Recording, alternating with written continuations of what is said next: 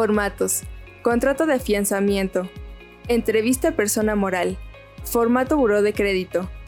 Además de la documentación y formatos solicitados, para poder tramitar una fianza, es necesario que el interesado deje una garantía, misma que puede ser un inmueble urbanizado y libre de gravamen, o del depósito en garantía por el monto de la fianza.